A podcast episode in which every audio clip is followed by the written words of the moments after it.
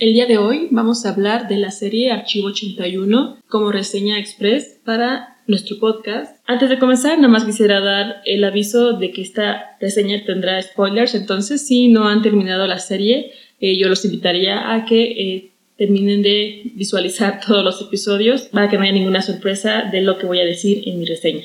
Y bueno, esta serie, eh, producida por la plataforma Netflix, se estrenó apenas en enero 14 del presente año, 2022.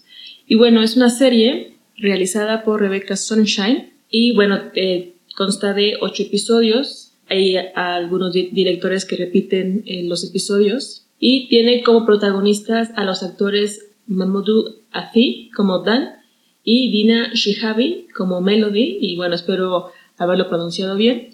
Como dato curioso, la serie Archivo 81 está basada por un podcast, por el podcast de horror que fue creado por Daniel Powell y Mark Solinger. Eh, fue un podcast que utilizó también eh, rodaje, usó producción encontrada, el famoso este llamado found footage, eh, técnica del found footage. Sigue la historia de Dan, que le da la vida, que la voz está eh, se la da el creador de este podcast, Daniel Powell, que, bueno, como si ustedes ya vieron la serie, pues trata de este archivista que tiene eh, la labor, vaya, de recuperar y de arreglar largometrajes y este metrajes este, con, algunos daños. Y bueno, por supuesto, tiene la misma premisa que la serie, es la historia de Melody Pendrass, eh, que hace un documental durante su estadía en el apartamento de Diesel. Y bueno, esto como dato curioso, eh, creo que es una serie que consta de una buena premisa, creo que tiene un inicio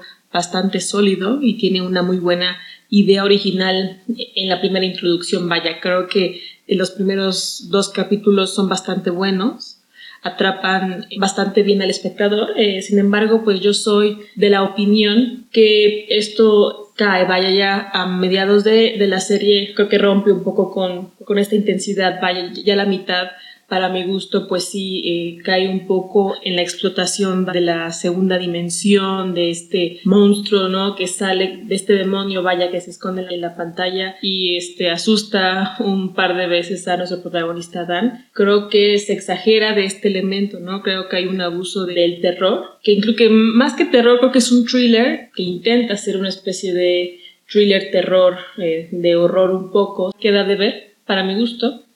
Y bueno, me parece que al final todos sabemos que Netflix en sus primeras temporadas siempre trata, ¿no? De tener, por supuesto, un final abierto, en muchos casos para dar pie, ¿no? Para dejar la puerta abierta a una segunda, tercera temporada. Sin embargo, en este caso, pues creo que no hay realmente una, no se justifica, vaya, que nuestro personaje principal haya regresado tanto en el tiempo, supone que él se queda atrapado en otra dimensión, no hace mucho sentido y, incluso siendo un final abierto que por supuesto entiendo que tiene que tener muchas incógnitas, ¿no? Y por eso se queda el gancho, ¿no? Para seguir viendo, para ver a continuación la segunda temporada, eh, pues creo que no hace mucho sentido y para mí abusa del elemento del susto, ¿no? Creo que son demasiadas, demasiados giros en la historia, demasiados nuevos personajes que se introducen de la mitad hasta la última parte, hay demasiados personajes que se introducen por primera vez, eh, demasiadas cosas que se descubren, creo que es incluso una serie que pudo haber concluido o pudo incluso nada más tener en esta primera temporada temporada hasta seis capítulos incluso y hubiera sido, hubiera también contado bien la historia. Creo que hay un abuso de elementos, de personajes, de giros que pues nada más eh, generan confusión más que intrigas, ¿no? Creo que está demasiado enredado para mi gusto. Tampoco voy a denostarlo, si gustan verlo, por supuesto, pues es una buena opción.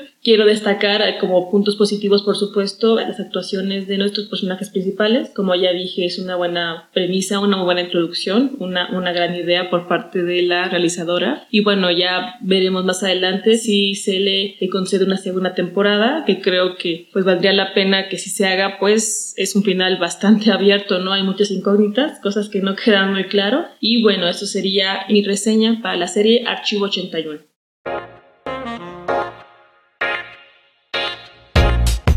Gracias por escuchar Audiobin, un podcast realizado por The Dutch y producido en la Ciudad de México.